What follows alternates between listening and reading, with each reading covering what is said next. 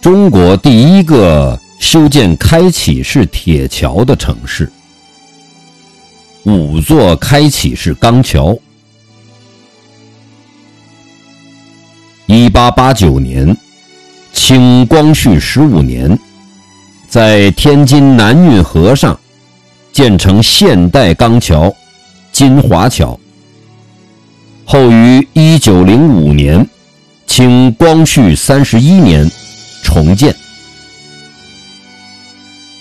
一九零三年至一九零六年，天津在海河上建成金刚桥、老龙头铁桥、金汤桥。一九二五年，金刚桥重建。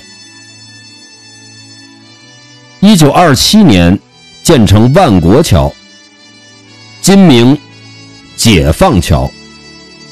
随后，老龙头铁桥。被拆除。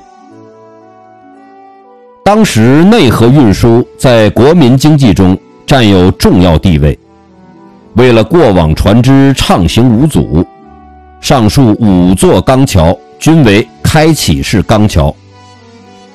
桥梁专家毛以生赞叹：“几乎全国的开河桥都集中在天津，这不能不算。”天津的一种特产。